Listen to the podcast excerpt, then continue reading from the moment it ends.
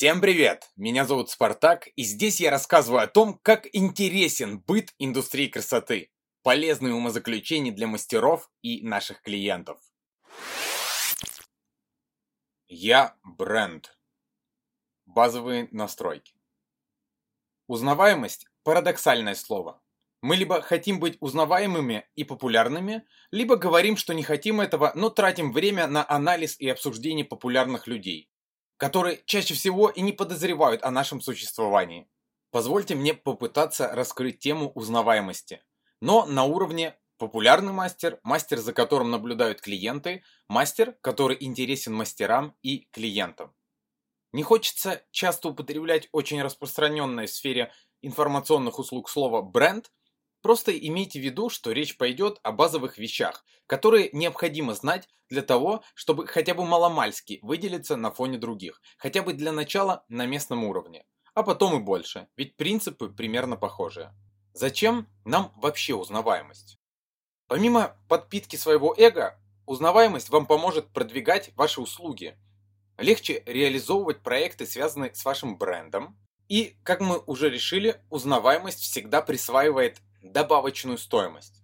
Добавочная стоимость к нашим услугам, как одна из составляющих ценообразования, аргументирована либо первоначальным интересом к нам, кто же это тот самый мастер, о котором все говорят, у которого такие красивые работы в социальных сетях, либо аргументирована доверием к нам, доверием и привыканием. Там стабильно все делают хорошо или нормально, в стиле, который мне нравится. Не буду рисковать экспериментами, да и незачем. Итак, далее по списку. Первое, что каждый человек о тебе узнает, это твое имя или название. В данном контексте это одно и то же. Если ты представлен, например, в социальных сетях под ником «Парикмахер Елена», то знай, что уже с самого начала промах. Сколько, по-вашему, парикмахеров с именем Елена в вашем городе или на вашей улице? Как вы думаете? Уже лучше в логине полностью прописать свое имя и фамилию, и это уже будет наиболее индивидуально. Да и на тебе будет больше ответственности, ведь опорочить фамилию – это не опорочить название профессии. В конце концов, используй как название или логин свой псевдоним, или зарубежное словосочетание, легкое и очень важное для тебя, что угодно, что вызовет интерес и не будет распространено. Выстраивай вокруг этого имени свою позицию и отношения. Кстати о том, что ты в первую очередь привязываешь к себе. Тут тебе уже нужно ответить для себя на этот вопрос, ведь что ты показываешь, то и видит клиент. Показывая в своих социальных сетях сборную солянку всего, что у тебя в жизни происходит, то ты просто вводишь зрителя в заблуждение. Если на вашей странице в социальных сетях в перемешку фотографий ваших стрижек и окрашиваний, шашлыки на природе, достижения вашего ребенка, как вы думаете, насколько такой ассортимент будет полезным и привлекательным для людей, которые ищут своего мастера? Правильно, максимум на 30%, а то и меньше. В зависимости от того, насколько качественно подана информация, которая не причастна к общему делу. Когда у вас уже есть своя аудитория, и вы крепко сидите у нее в голове, вы непоколебимый профессионал, как следствие всем уже интересно посмотреть, как же живет этот профессионал. Тогда можно разбавлять основное направление тем, что напрямую не связано с ним, но связано с вашей личностью.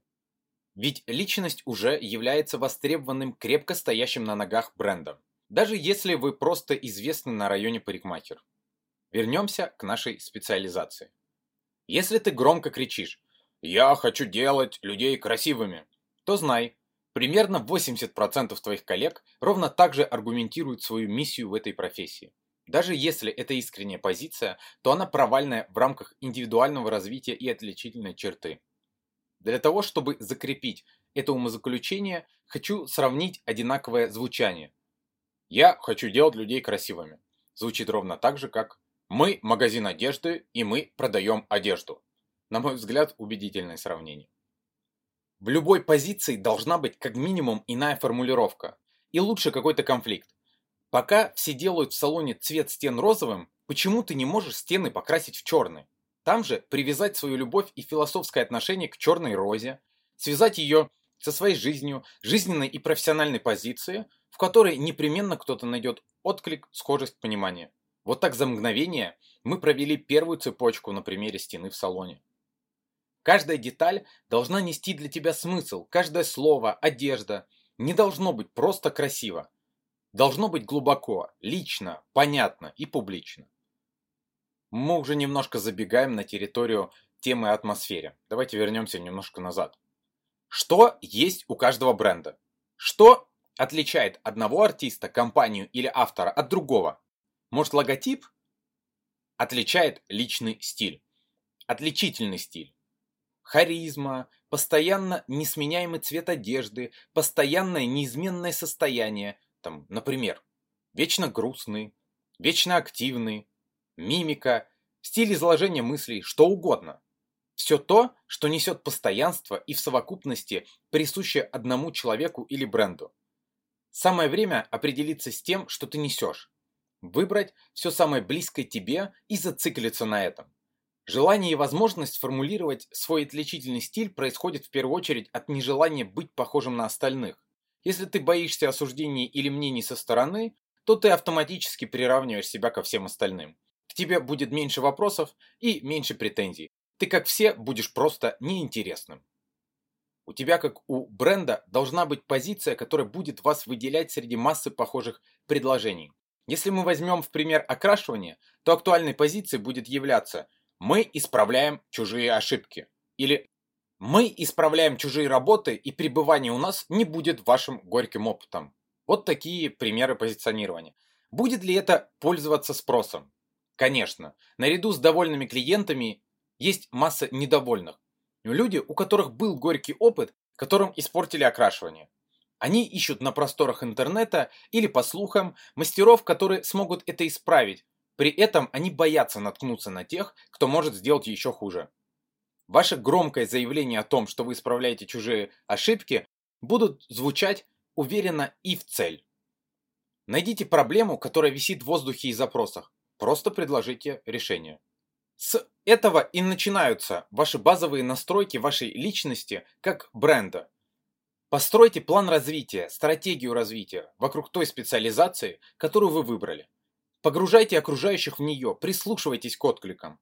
Вся эта книга будет о том, как создавать себя и меняться, даже несмотря на такое легкое и местами простейшее изложение. Не ищите сложных формулировок. Все, что нас окружает и нам непонятно, намного проще, чем кажется.